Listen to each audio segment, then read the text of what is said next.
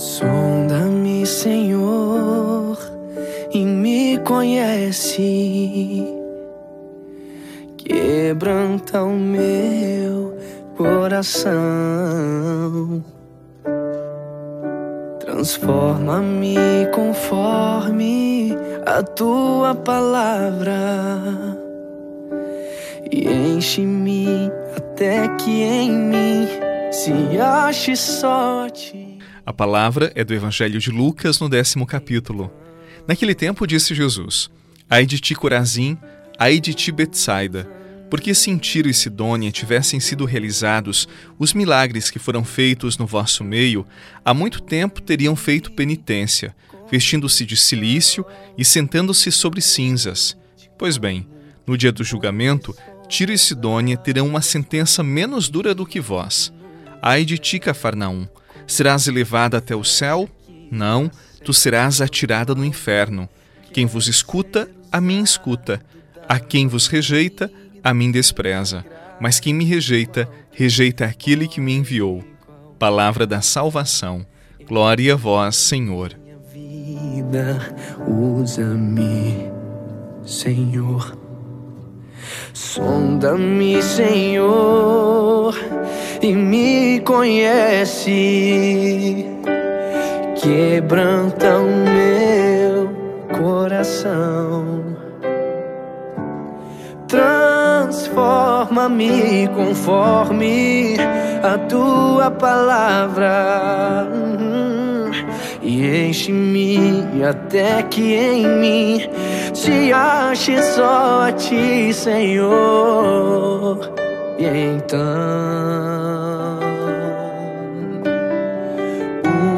usa-me,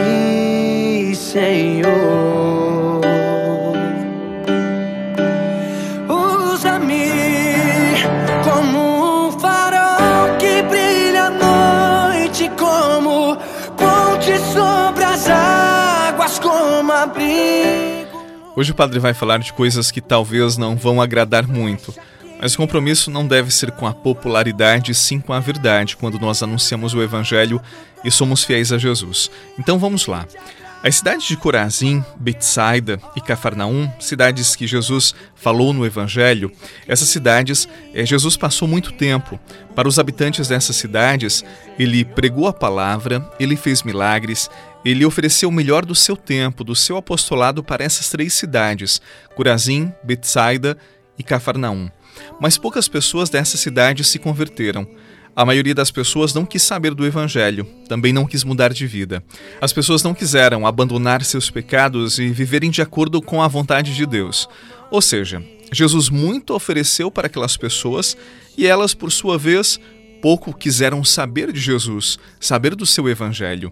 Por isso o Senhor disse: que essas cidades seriam julgadas no inferno. Sim, não será usado de misericórdia para com elas, porque elas tiveram a oportunidade de mudar os seus caminhos, de mudarem de vida, mas continuaram no lodo do pecado. Esta foi uma escolha das pessoas dessas cidades, como o próprio Jesus disse no Evangelho. Depois de muito tempo, aqui estamos, você e eu.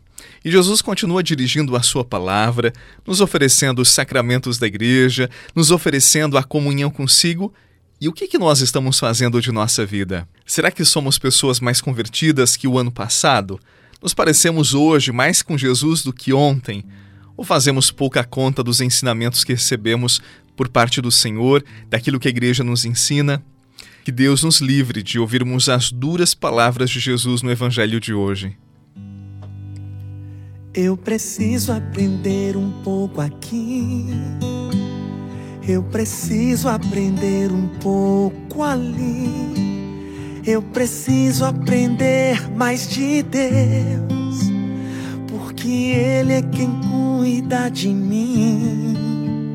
Se uma porta se fecha aqui, outras portas se abrem ali.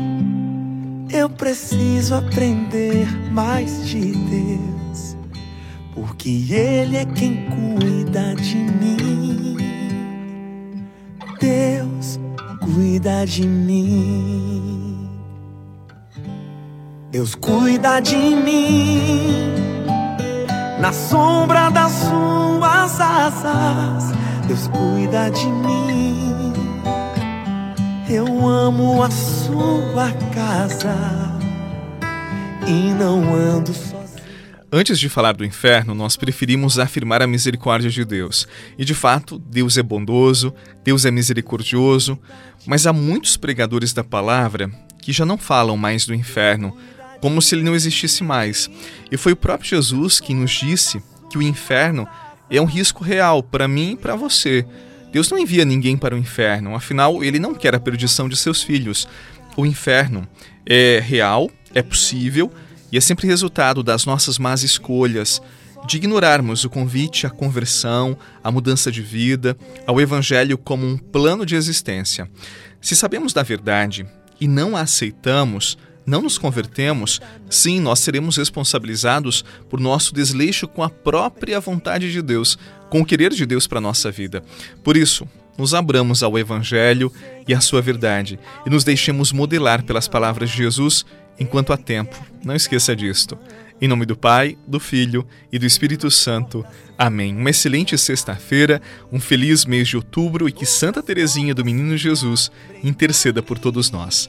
Até amanhã, se Deus quiser. Aprender mais de Deus, porque Ele é quem cuida de mim.